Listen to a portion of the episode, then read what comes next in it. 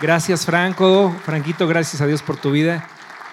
Dale un fuerte aplauso, Señor, más fuerte por la vida de Franco que qué hermoso don le ha, le ha dado Dios para comunicar también la palabra del Señor a través del canto. Y, y, ¿Cuántos se gozaron? Amén. Qué hermosa es la historia de México. Si te das cuenta, tenemos una historia bien, bien bonita. Cuando la revisas, cuando profundizas en las páginas de la historia de México, tiene una historia eh, muy, muy gloriosa. De hecho, porque nosotros hoy pudiéramos gozar de todas las libertades que hoy nos han sido entregadas por nuestra constitución y tener la oportunidad de poder reunirnos como nos reunimos, cantar como cantamos, predicar la palabra sin ningún tipo de, de limitación, porque tenemos libertad, gracias a Dios, en México. Y todo esto costó un precio. Tuvo un precio y fue la vida y la sangre de muchos héroes, algunos desconocidos que ni siquiera a lo mejor nosotros reconoceríamos su historia detrás de los nombres que nosotros eh, escuchamos o leemos en las páginas de los libros de historia o encontramos en el nombre de alguna calle de Querétaro. Por ejemplo, Epigmenio González. ¿Alguien sabe quién fue Epigmenio González? Aparte de que es la calle que queda por Gerber. Allá de aquel lado de la ciudad. Pero fue un héroe muy importante de la independencia de México. Él, de hecho, era queretano. Vivía ahí en la esquina de 16 de septiembre, esquina con Juárez donde mucho tiempo fue la Boutique Melody, los que se acuerdan. ¿Alguien se acuerda de la Boutique Melody que estaba ahí en el centro? Sí, ¿verdad? Somos de la misma rodada por allá. muy pocos, ¿no? Ahora está el Banco Bancomer y está, ¿qué les gusta? Está, ¿qué, más está por ahí? Ah, una palatería michoacana, exactamente. Ahí vivía don Epigmenio González. Y era un hombre muy rico, junto con su hermano, eran los dueños del almacén de la tienda más grande de aquel tiempo, era como el Costco de aquella época, que estaba ahí en esa esquina vendían muchísimo, bajaban de la Sierra de Querétaro, de todas las comunidades de la ciudad a comprar ahí. Y él tuvo un papel muy importante dentro de la guerra de independencia porque todo el armamento que traían venía a su tienda en costales en medio del maíz, en medio de la harina, venían las armas ahí. Eh, alguien eh, pues descubre este tipo de, de actividades, lo acusan, la corregidora y su esposo tratan de defenderlo, pero llegan tarde, los realistas llegaron primero, eh, descubren las armas, todo, el armamento que estaba siendo almacenado ahí en su casa para el tiempo que se proclamara pues, el movimiento de independencia. Y entonces lo apresan, a su hermano lo matan y a Epigmenio lo mandan a Filipinas, que era una colonia española, al otro lado del mundo. Y está allí en Filipinas encarcelado en una celda eh, que era para, para una jaula prácticamente, donde estuvo agachado, encorvado, desde 1910. México es independiente hasta, 1821, en 1810. En 1821 se proclama ya formalmente la independencia de México y no lo liberan porque España no reconoce la independencia de México sino hasta 1836. En 1836 liberan a Epigmenio González, este queretano. Había estado todo ese tiempo, todos esos años, encarcelado en una jaula, agachado. Ahí le llevaban la comida, ahí podía comunicarse con otros presos, pero no podía salir de ahí. Obviamente cuando él sale, pues ya sale con problemas de salud muy severos. Llega a México y en Querétaro nadie se acuerda de él. Alguien más vive en su casa. Y finalmente Pigmenio González muere ya muy ancianito siendo velador en Guadalajara, Jalisco. Muy, muy pobre. Y todo eso pasó por el amor profundo que tenía por su nación, por México, para que nosotros tuviésemos libertad. Gloria a Dios por esa gente. Es por eso que cada año el presidente de la República, los gobernadores de los estados, los alcaldes de las ciudades y los delegados de cada comunidad del país se paran en el balcón, algún lugar prominente de, su ciudad, comunidad, o el presidente de la República en el balcón principal del, del Palacio Nacional, ahí en el Zócalo de la Ciudad de México, y proclaman vivas a los héroes que nos dieron patria. Así empieza el presidente. Vivan los héroes que nos dieron patria. ¿Cómo dice la gente? ¡Viva! No, ese vive estuvo muy aguado. Vivan los héroes que nos dieron patria. Y la gente grita. ¡Viva! Sí. Gloria a Dios por esa gente. Leona Vicario, desconocida también. Doña José Ortiz de Domínguez. Epigmenio González. Su hermano también. Y bueno, todos los demás que conocemos. Vicente Guerrero, José María Morelos y Pavón. La corregidora Doña José Ortiz de Domínguez. Y decenas y decenas y decenas de héroes que fueron héroes anónimos para nuestro México pero que gracias a ellos hoy podemos gozar, consagrados en la Constitución de derechos como la libertad de expresión, podemos expresarnos y manifestar el Evangelio de Jesucristo donde queramos y a la hora que queramos.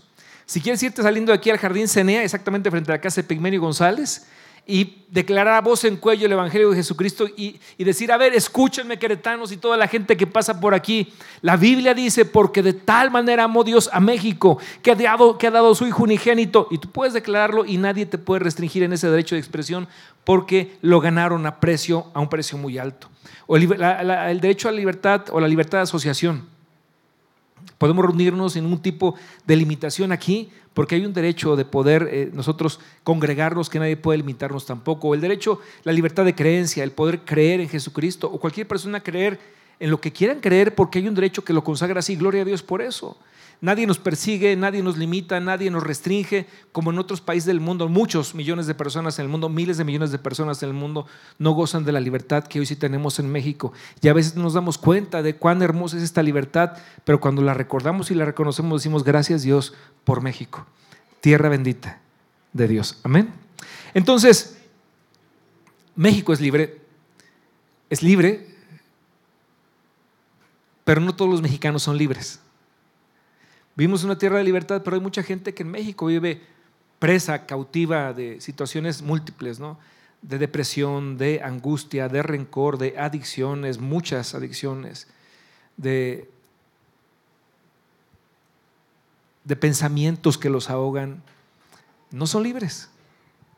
Porque la libertad total y absoluta y plena solamente hay alguien que se la puede entregar a México y se llama el Señor Jesucristo.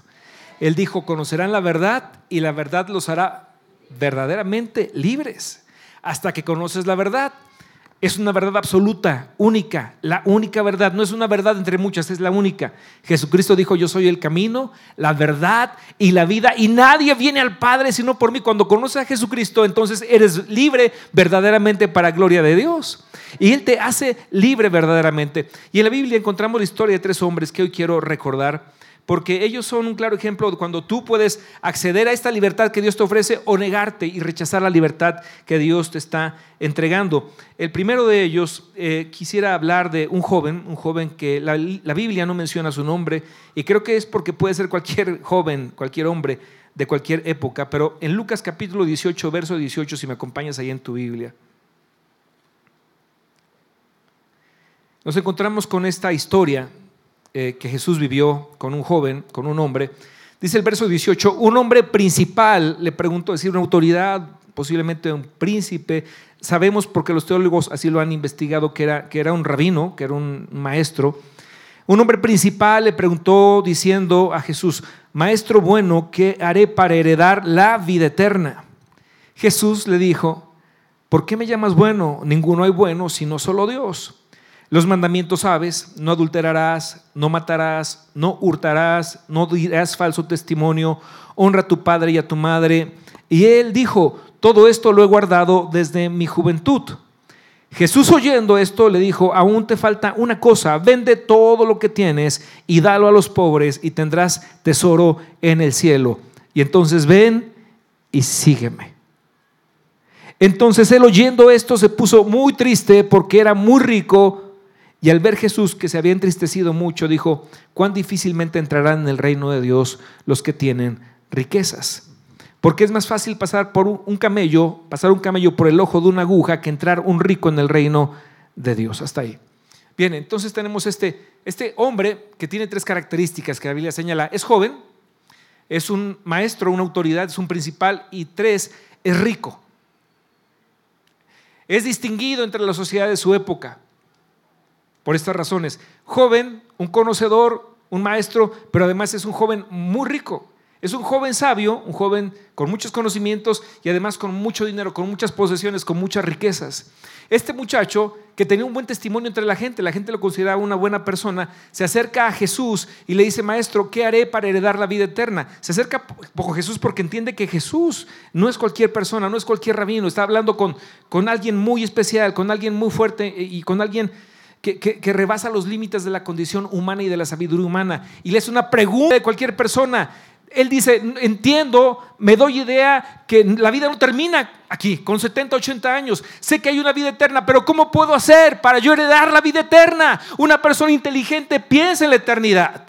Una persona inteligente dice, ¿cómo puedo prepararme para ir más allá de la muerte y tener vida eterna? Y le hace esta pregunta crucial a Jesús. Y Jesús, dice la Biblia en otro evangelio, dice algo muy hermoso. Dice la Biblia que cuando él hizo esta pregunta, Jesús, Jesús mirándolo, lo amó. Qué hermoso, ¿no?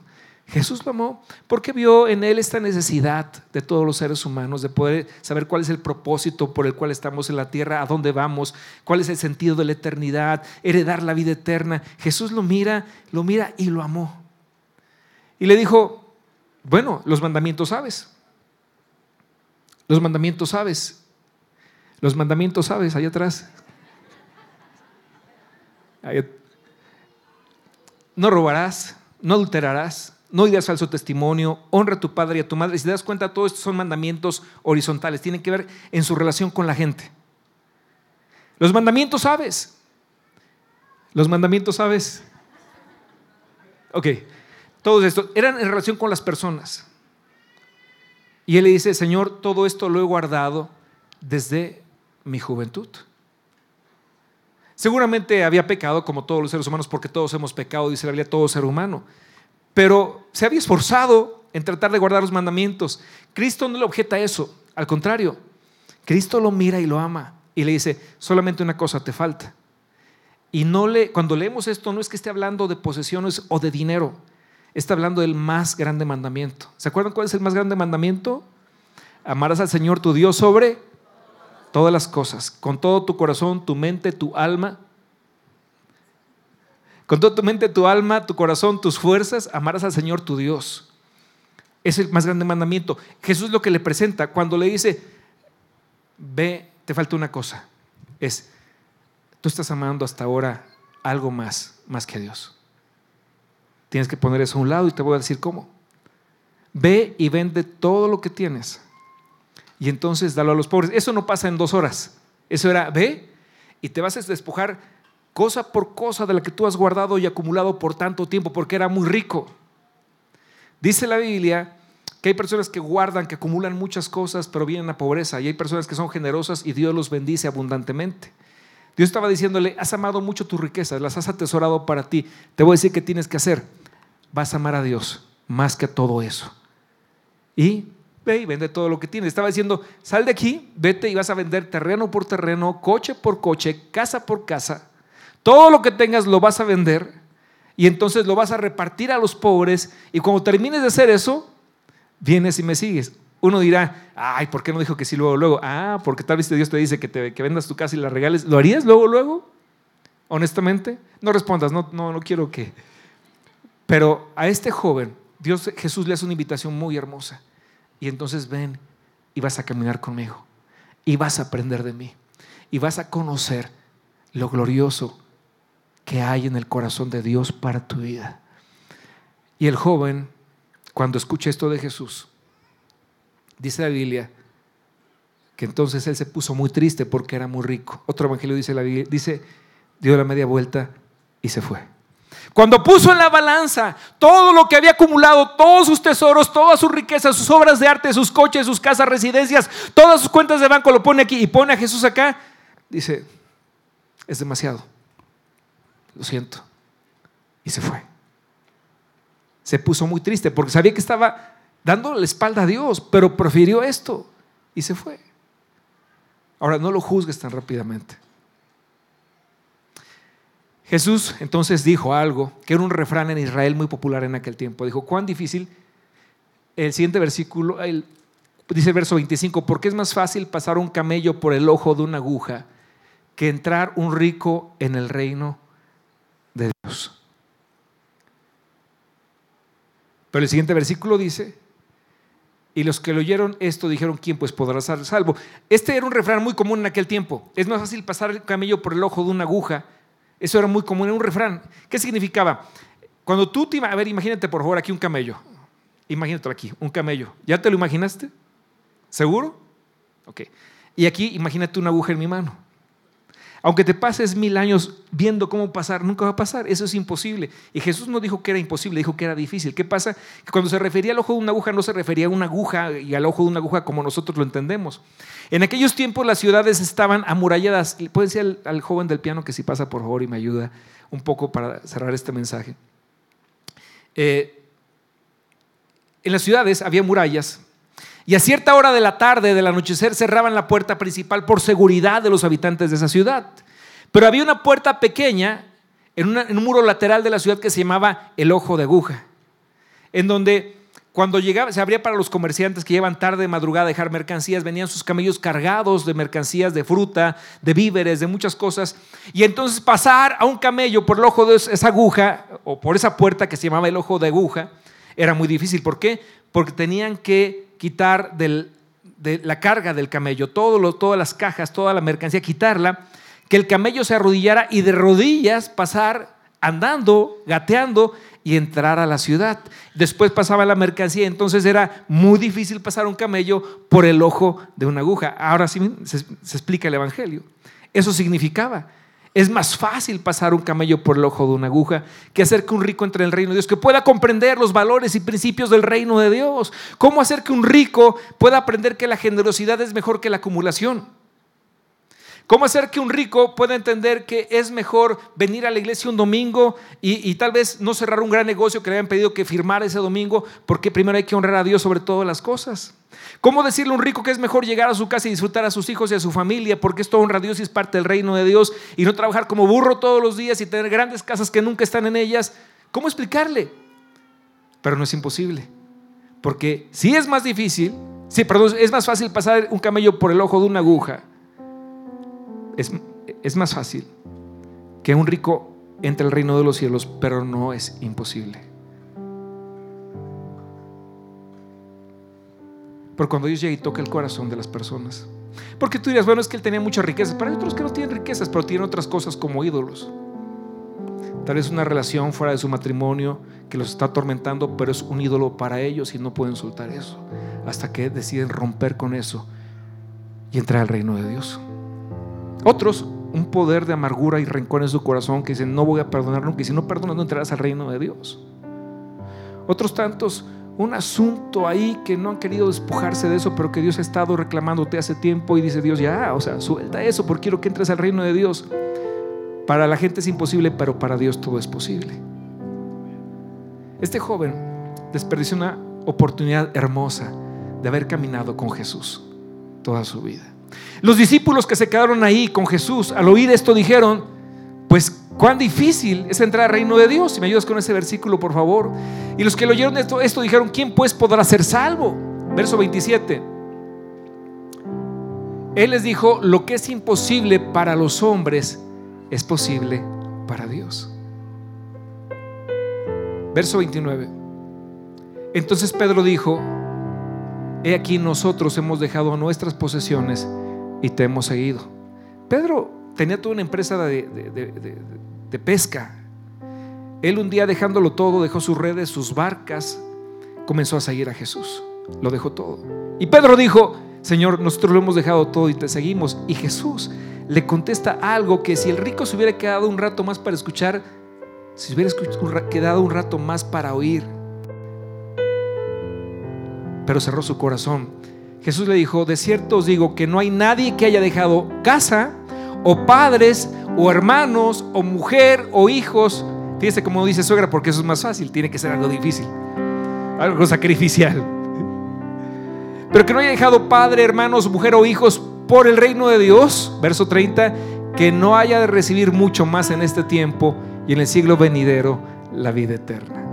Tal vez alguien ya te dejó de hablar porque ahora que sigues a Cristo. Alguien te negó su saludo, algún familiar no te quiere ver en su casa, alguien te está despreciando.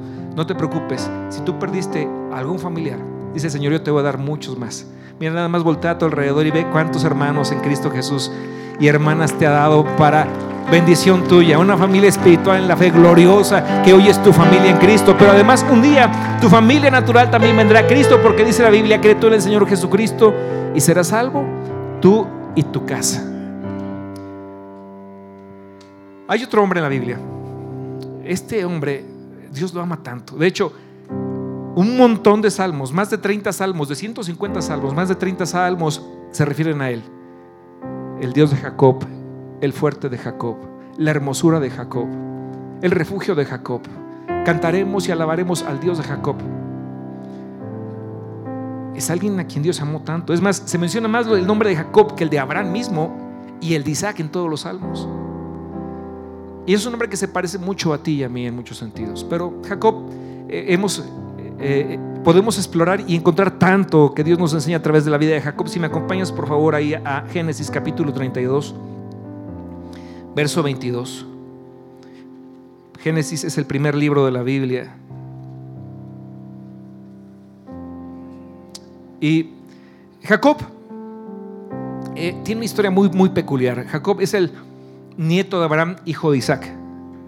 Eh, ustedes han escuchado esa historia, seguramente alguna vez la hemos predicado aquí, dos veces, tres veces la hemos predicado aquí, pero Jacob es hermano, es cuate de, su hermano de su hermano Esaú. Es el segundo. Eh, cuando Jacob nace pasa algo muy curioso. El primero en salir del vientre es Esaú, el mayor, el primogénito. Sale y cuando sacan a Esaú, la partera, la madre y la partera se dan cuenta que colgado del piecito, de la piernita del primero, está la mano de Jacob. Todavía no se llamaba Jacob. Pero cuando sale así colgado, la mamá dice algo así como, qué muchacho tan tramposo, querés salir primero. Jacob le vamos a poner que significa tramposo. Y de ahí en adelante con cariño y con amor y como tú quieras, pero toda vida le llamaron tramposo Jacob. Jacob para acá, Jacob para allá, Jacob en la adolescencia, Jacob en la juventud, Jacob desde que era niño, Jacob, Jacob, Jacob, Jacob, Jacob. ¿Y sabes qué pasó con Jacob? Se convirtió en un tramposo profesional, un manipulador. Y llega el tiempo en que su padre es muy anciano, es ciego, y, Isaac está cerca de morir. Entonces, su madre y Jacob establecen una especie de plan siniestro para que Jacob pueda recibir la herencia, la bendición que le correspondía a su hijo mayor, Esaú. Y su madre habla con Jacob y le dice, aquí tu hermano está de casa, está afuera, ahora ve a la habitación de tu padre y como él es muy velludo, entonces tú te vas a poner una piel de animal para cuando él te toque tu brazo, piense que tú eres Esaú. Y si te pregunta cómo te llamas, tú le vas a decir, pero por favor, di la mentira bien dicha, porque si la dices mal, no te va a creer. Entonces mirarás a tu padre, le hablarás a su rostro y que él te escuche claramente. Cuando él pregunte cómo te llamas, tú le vas a decir, yo soy Esaú. Y mira que eso fue una deshonra tremenda para su padre. Engañó a su padre, manipuló las circunstancias para obtener algo bueno. No quería algo malo, quería algo bueno, pero para ello Mira, hubo una encuesta que hizo Gallup en Estados Unidos donde le preguntaron a los americanos promedio eh, si ellos que pensaban acerca de si era correcto hacer cualquier cosa, buena o mala, para alcanzar el éxito. Y el 52% de la gente de esta generación dijeron, sí, está bien. Como, es como el fin justifica los medios. Si el fin es bueno, no importa que haga el medio, si es una trampa, una manipulación, un engaño, un fraude, no importa si yo voy a alcanzar lo que quiero y me da éxito. Porque no entiende la verdadera definición de la palabra éxito. Y Jacob pensó como esta generación, hace trampa, engaña a su padre y obtuvo la bendición que le correspondía a su hermano. Tomó, robó la bendición que no era, que no era suya. Y a partir de ahí comenzó una vida muy tortuosa, muy difícil, muy angustiosa para Jacob. Mira, joven, jovencita, cuida honrar a tu padre y a tu madre. Cuida. Hay jóvenes insolentes, muchachas, muchachos insolentes que abren sus labios en un momento de enojo para maldecir, para decir cosas tan terribles de sus papás. Y eso no te está, obviamente le duele el corazón a tu madre, a tu padre, le va a doler, pero el daño te lo estás causando tú, a ti mismo. Porque la Biblia dice en el quinto mandamiento, repite conmigo fuerte, honra a tu padre para que te vaya bien y seas de larga vida en la tierra que el Señor tu Dios te da.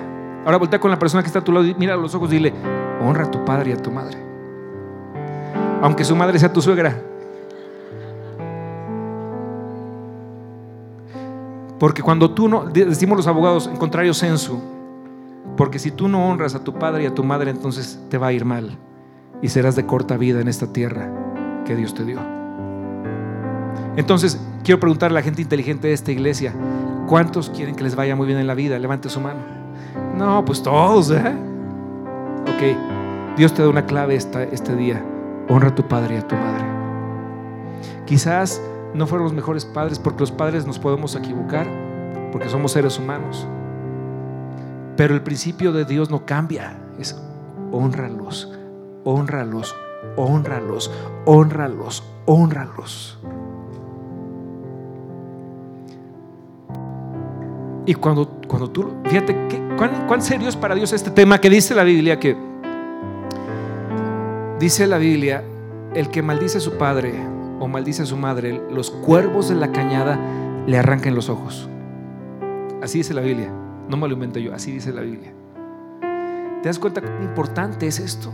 ¿Cuán importante este mandamiento? Entonces te conviene. Honralos. Comparte con ellos lo que Dios te ha entregado a ti. Hazlos parte de tus bendiciones. Habla palabras para ellos, palabras de bien, palabras de bendición, palabras que puedan a ellos traerles tranquilidad y paz. Obedéceles. Hazles caso. Ellos fueron puestos por Dios para tu vida, primeramente para traerte este mundo. Dice la Biblia, honra a tu padre, aquel que te engendró, y cuando tu madre envejeciere, no la menosprecies. ¿Cuándo saben que los padres envejecen? Sí. Pasan los tiempos, pasa la edad y, no es lo mismo. Aquellos que te pueden sostener por, por horas en sus brazos y cuidar de ti, al cabo de los años, quizás un día tengas tú que sostenerlos en tus brazos y cuidar de ellos como si fueran bebés. El consejo de Dios es honralos hasta el último día de sus vidas. Si quieres que te vaya bien, porque es, la promesa que Dios da. Y si tú dijiste palabras que le... Entonces diles, mamá, papá, perdóname, te lo ruego. Te lo suplico. Perdóname y bendíceme. Te lo digo, no quiero presumir de nada, pero quiero que quiero decirte mi experiencia. Cada tiempo aparto de lo que Dios me ha dado, indefectiblemente, cada tiempo. Y digo, mamá, esto es tuyo, papá, esto es tuyo, disfrútalo.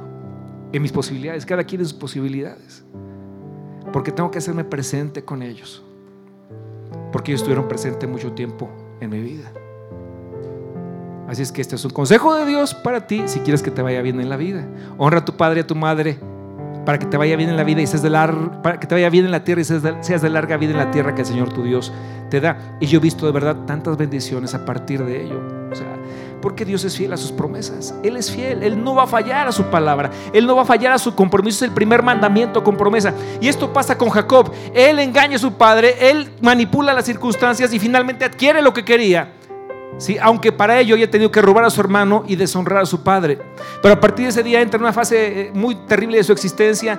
Tiene que salir huyendo de su casa. Huye, abandona a su madre, se va corriendo de la casa de su padre porque su hermano ahora lo quiere matar. Y huye, y va muy lejos. Y pasan muchos años y, sufre mucho. Y, y en cierto modo Dios lo va cuidando, lo libra de la muerte, lo va ayudando, pero sufre como consecuencia de su engaño. Pasan los años, 20 años más o menos.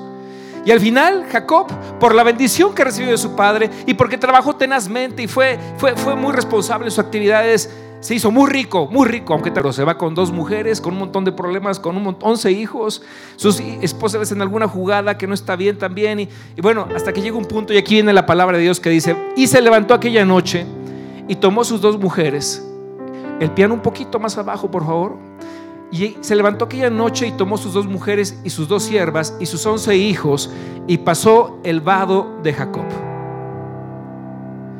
Los tomó pues e hizo pasar el arroyo a ellos y a todo lo que tenía. Así se quedó Jacob solo. Se quedó solo. Era como, adelántense, necesito estar solo.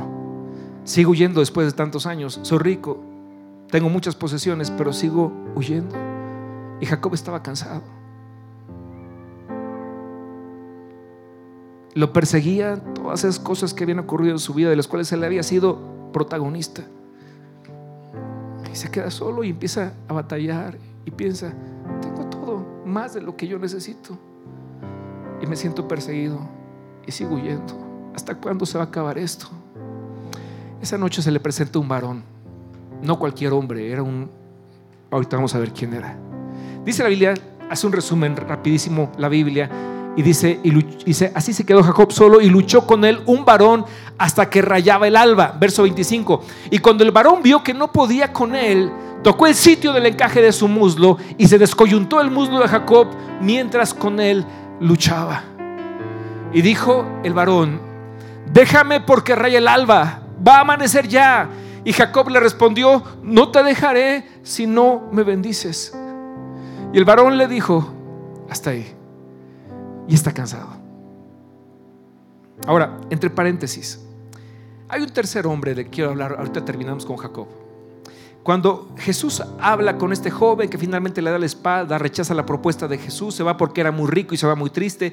Jesús se queda, habla con los discípulos, les dice, nadie hay que haya dejado padre, madre. Otro, otro, otro evangelio dice, bienes, herencias o posiciones por causa de mí, que yo no lo recompense en esta tierra y como fin la vida eterna. Pero les dijo, pero así como es difícil que pase un rico por el ojo de una aguja, dice, no es imposible porque para Dios todo es posible. El siguiente capítulo narra, la historia de otro, hombre, por cierto, también muy rico, que se llamaba Saqueo. Saqueo era un cobrador de impuestos. ¿A cuánto les gusta que les cobren los impuestos? Yo sé, a nadie. Los cobradores de impuestos eran empleados judíos contratados por el imperio romano para cobrar los impuestos al pueblo de Israel. Los judíos los odiaban porque siendo su mismo pueblo, tomaban su dinero para pagarle al imperio romano. Pero no solamente eso, sino que siempre tomaban de más y se volvían inmensamente ricos, muy, muy, muy ricos. Normalmente el cobrador de impuestos era bastante repudiado y odiado por el pueblo. Este cobrador de impuestos se llama Saqueo, hasta el nombre de Saqueo. Saqueo tiene mala fama, no tiene, tiene algunos amigos que son de su misma calaña, la gente no lo quiere, pero sabe que ese día Jesús va a entrar a Jericó, esta hermosa ciudad de la Biblia, Jericó. Cristo entra a Jericó, que es una ciudad amurallada, la gente viene, se arremolina a su alrededor, eh, lo, lo abrazan, les piden milagros, piden que los bendiga, y Jesús va caminando lentamente en medio de la multitud, y Saqueo tiene una característica además de ser muy rico, que es muy chaparrito, es muy chaparrito. Entonces, por más que se estira, ¿verdad? Y, levanta el cuello y no puede ver a Jesús. Pero como hombre de negocios así, astuto, sagaz, dice, ya sé qué voy a hacer. Ve un árbol sicomoro, más adelante un árbol bastante grande, dice, voy a caminar allá, me subo al árbol y cuando pase Jesús por ahí, entonces lo voy a ver. Hace, saqueo, así como había pensado, se adelanta, se sube al árbol y estando en el árbol, él trata de ver quién es Jesús. Es fácil distinguirlo, toda la gente se agrupa a su alrededor y él camina lentamente y espera que pase por ahí. Porque Saqueo, a pesar de su vida desordenada, necesita a Dios. Hay una necesidad en su corazón por Dios. Y, entonces Jesús pasa por ahí y Saqueo sabe que la religión lo ha rechazado, no es bien visto en el templo, por eso hace mucho tiempo que no va al templo, a la iglesia. y dice, bueno, pero quizás no, no, ni pensarlo. Dios, o sea, Jesús no puede ni voltear a verme. No, soy un indigno, soy un miserable, soy un ladrón. O sea, ¿cómo Él me va a mirar? Pero por lo menos quiero yo verlo a Él cuando pase por aquí. Y cuando Jesús va avanzando lentamente, pasa debajo del árbol. Y Saqueo piensa así, si quizás Él me mirara, con eso sería suficiente para mí. Si Él me mira. Y, y sabes que Jesús es increíble, pero Jesús habla con muchachas que habían cuidado su bien su vida todo el tiempo, así como podía hablar con prostitutas, hablaba con, con hombres de mala calaña, así como podría hablar con hombres muy decentes. Jesús hablaba con ricos y hablaba con pobres, con gobernantes, como con pescadores. Jesús es increíble. Jesús era un gran hombre, era maravilloso. Es nuestro Señor Jesús. Era un tipazo para hablar en términos muy coloquiales, era muy buena onda, pero como nadie ha habido. Y Saqueo piensa si tan solo me mirara y, pudiera verlo la cara y lo que nunca se imaginó. Cuando Jesús va pasando debajo del árbol, Jesús conoce los corazones, voltea al árbol y le dice, a ver tu chaparrito. Bueno, le dijo Saqueo, a ver tu Saqueo, bájate de ahí porque hoy voy a cenar en tu casa. ¿A cuánto les hubiera gustado que Jesús les, les dijera algo así? Hoy voy ahí, ¿verdad? Y voy a estar en tu casa. Espérame con una gran cena porque quiero estar contigo. ¿Cuántos pueden decir amén? Qué increíble, no te imaginas. Jesús va a tu casa. Saqueo no lo puede creer, si soy yo, o sea, voltea a ver a todos lados, es el único saqueo que hay ahí. Y entonces se baja del árbol, va corriendo a su casa, tiene que arrancar algunos pósters de las paredes, que dice, eso no me gustaría que lo viera Jesús, los tira al, al bote de la basura, comienza a pedirle a sus criados, arreglen todo, preparen la comida, porque hoy viene a cenar Jesús a la casa. Nadie le cree así, ¿cómo crees? Jesús aquí en tu casa, no, por favor. Jesús me dijo que viene a mi casa. Y pasa un media hora, dos horas tal vez, y toca en la puerta de su casa. Y Saqueo está preparado, ha invitado a sus mejores amigos que son igual, unos amigotes igual que él.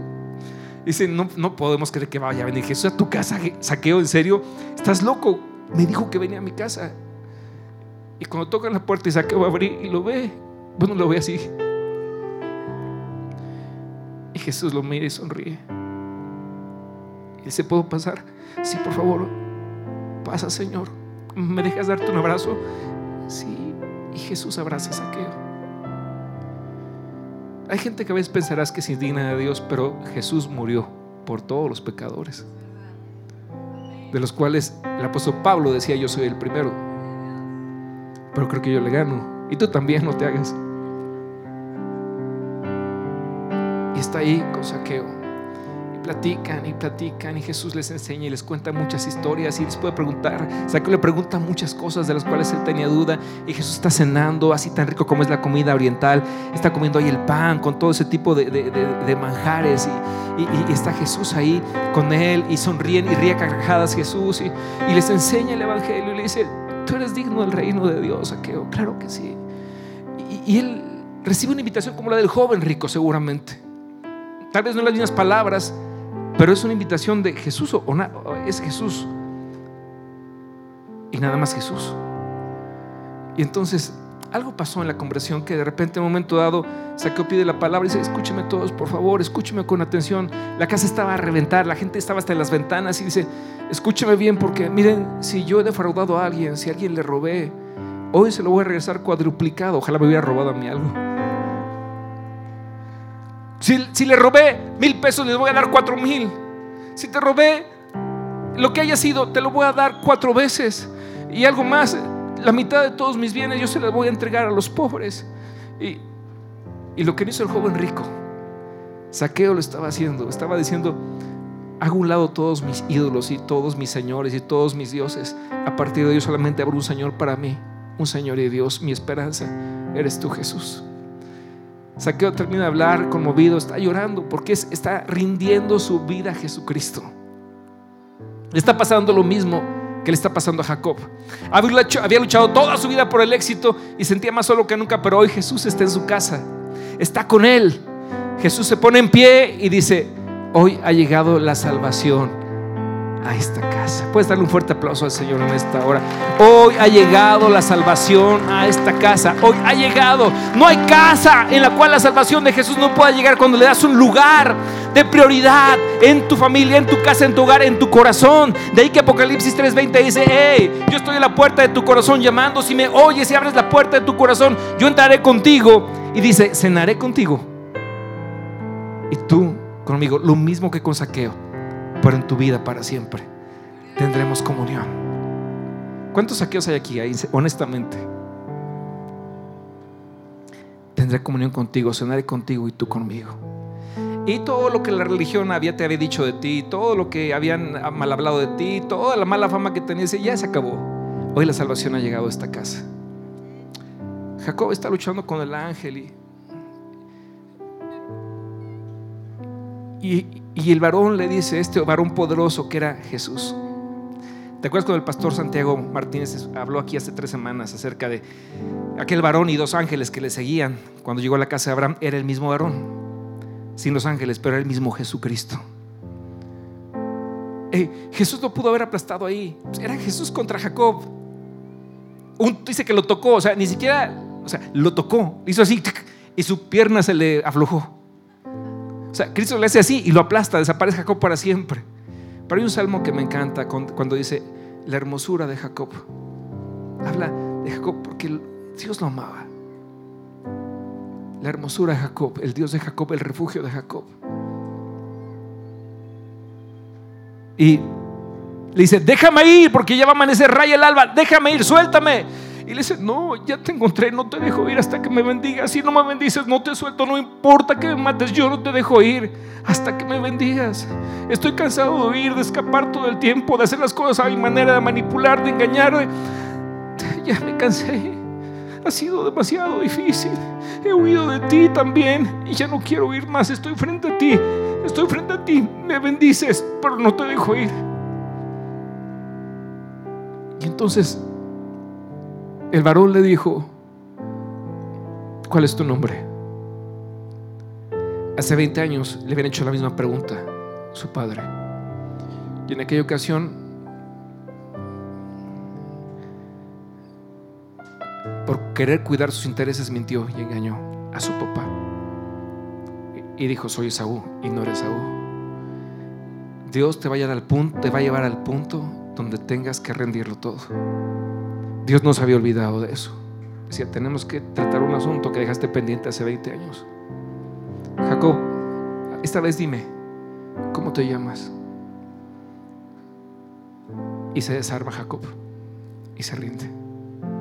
Dice, ya no voy a manipular más, tú sabes quién soy yo. Un salmo dice, no sabrá y no conocerá el Dios de Jacob. Soy Jacob, el tramposo, el engañador. Así estoy aquí. No te voy a mentir, tú sabes todo. Toda la vida me he llamado tramposo y soy un tramposo.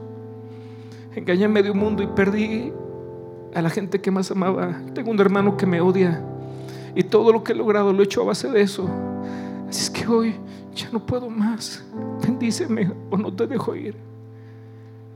Y entonces el varón, al escuchar la confesión de Jacob, decir yo soy Jacob, dice la Biblia que le dijo, verso 28, y el varón le dijo, no se dirá más tu nombre Jacob, sino Israel, porque has luchado con Dios y con los hombres y has vencido. Israel significa el vencedor.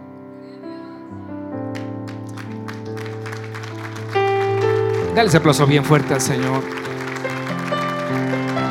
Porque solamente Dios puede marcar un antes y un después en tu vida. Nadie más puede hacerlo. México no será verdaderamente libre hasta que no se encuentre con Dios y diga, soy México, un país bañado en sangre, con tanto dolor y con tantas situaciones tan difíciles, tanta corrupción. Esto es México, perdónanos Señor. Pero esto puede pasar contigo cuando te rindes delante de Dios. Y ya no pones excusas ni justificaciones, que yo soy así porque me... No, no, no, no. Yo soy aquí, yo doy la cara. Pero bendíceme, te lo ruego. Y Dios le dice, ya, está bien. Hoy te doy un nuevo nombre, vencedor. Y redimió su nombre, Jacob. Porque si hay un hombre amado en Israel hoy,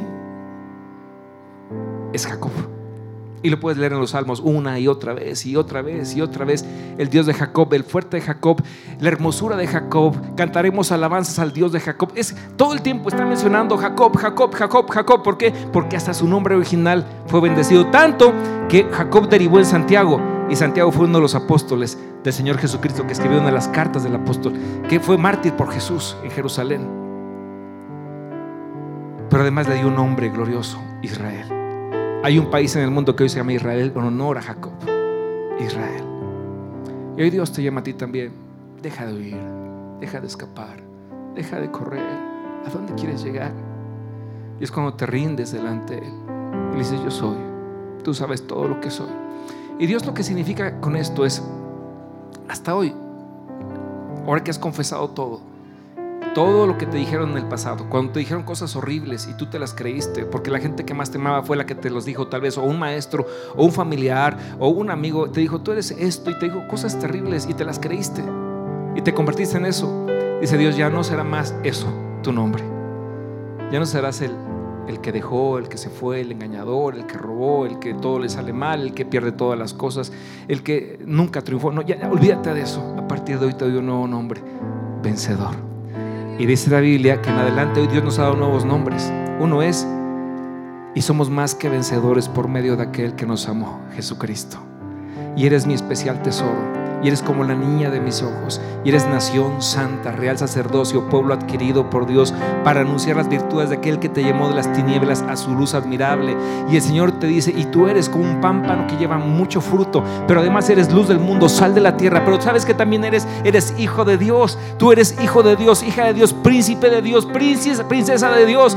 Todos tus nombres pasados, todo por lo que te conocieron y te llamaron, se queda en el pasado y Dios te levanta hoy para darte un nuevo nombre en Cristo Jesús. Y todo esto pasa cuando te rindes delante de Dar ese aplauso bien fuerte al Rey de Reyes, a nuestro Dios, al Dios de Jacob, el fuerte de Israel. Gloria a Dios.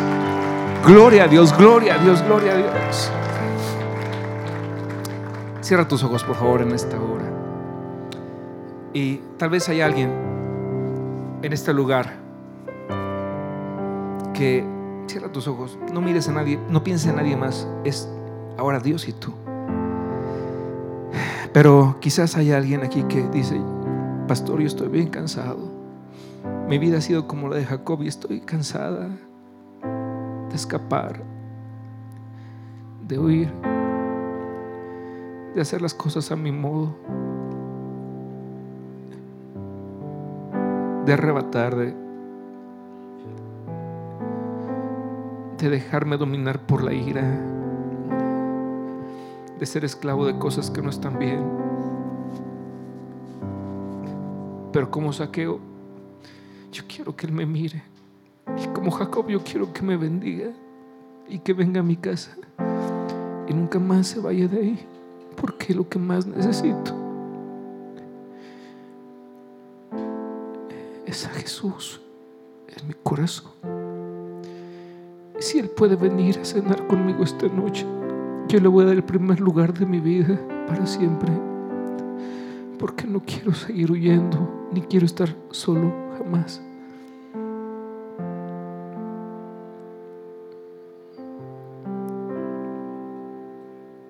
Si, es, si esa es tu condición, si quisieras hoy rendirte a Jesús completamente y hacer a un lado todas las excusas, justificaciones y lo que sea, y decir yo soy, tú me conoces, aquí estoy.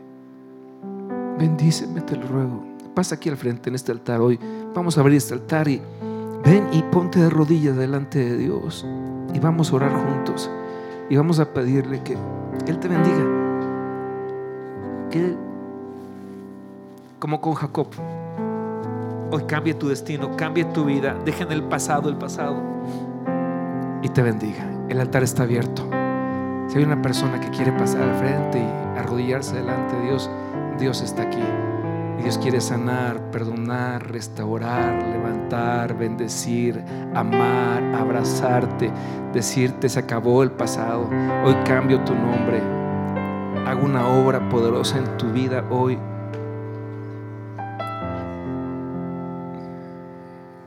Aquí está el Dios de Jacob.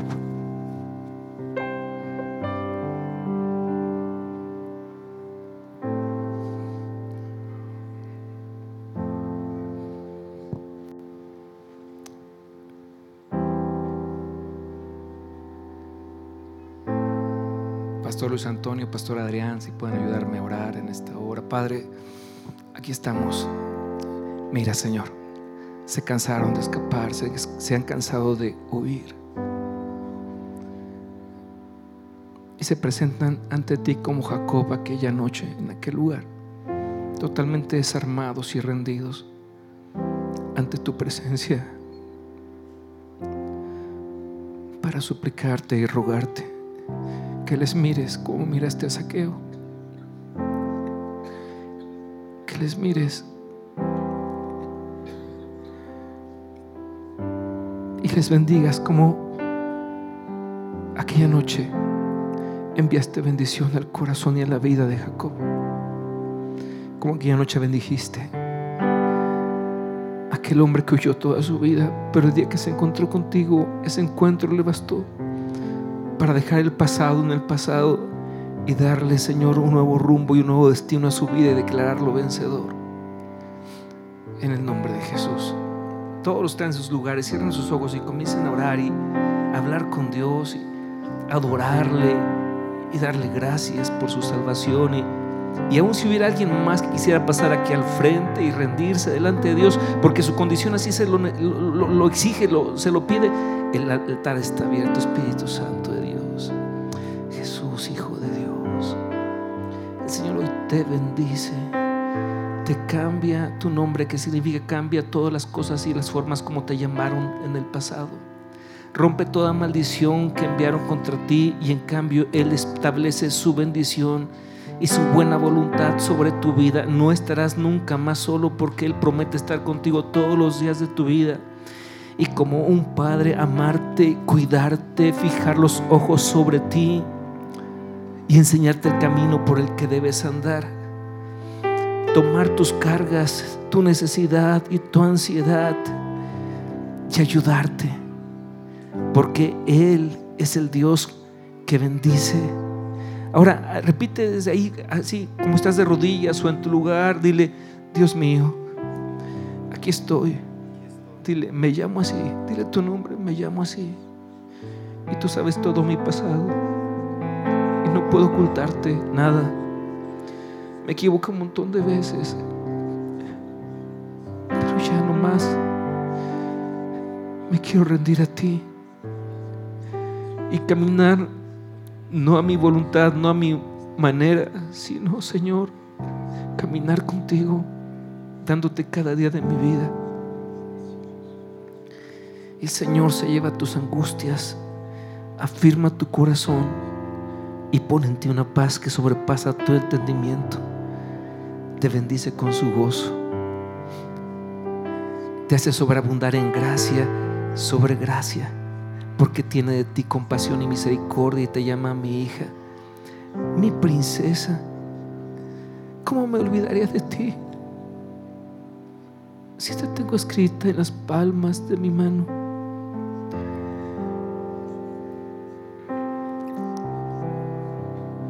El Señor sale a pelear sus batallas y a defenderlos y a cuidarlos, el fuerte de Jacob, el Dios Israel, y trae esperanza. Dejas de huir, dejas de correr. ¿Para qué? Si ahora vienes a los brazos del que todo lo puede, para que camines al lado del Dios del universo. Mira qué privilegio. Podrías sentarte con reyes, príncipes, gobernantes de este mundo y nunca se comparará como poder cada mañana levantarte y ponerte a los pies del Rey del universo para caminar ese día a su lado. El Señor deja atrás todo eso que te angustió y, y rompe todo aquello que trajo maldición sobre tu vida y te da libertad, absoluta libertad. El Señor te bendice. El Señor renueva tus fuerzas. El Señor se ha acordado de ti para encontrarse contigo. El Dios de toda esperanza y de toda gracia. Hoy te bendice conforme a sus promesas, que el que a Él viene nunca le echa fuera. Y aún en esta etapa de tu vida, dice la Biblia que estás vigorosa y darás mucho fruto. El Señor, tu Dios, el Dios de Jacob.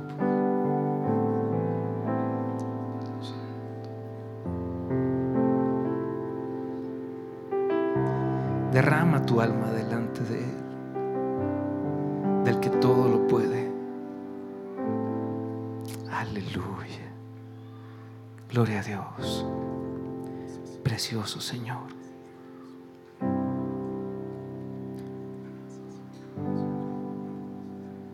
Gracias Jesús. Gracias Dios mío. Amén. Puedes ponerte sobre tus pies en esta hora y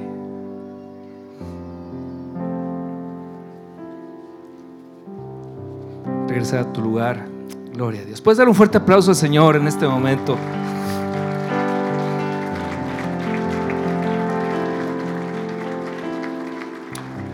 Aleluya, gloria a Dios.